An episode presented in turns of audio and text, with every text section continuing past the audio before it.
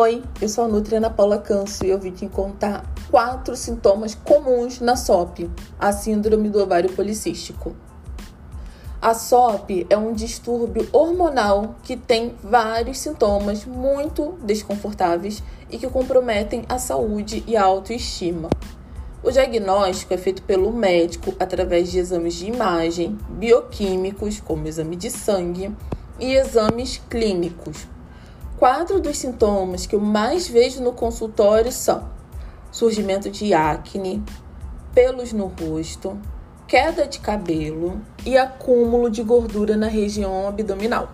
No entanto, outros desconfortos podem surgir, como sonolência constante, menstruação irregular, aumento da pressão arterial, da glicemia, que é o açúcar no sangue, e aumento do colesterol.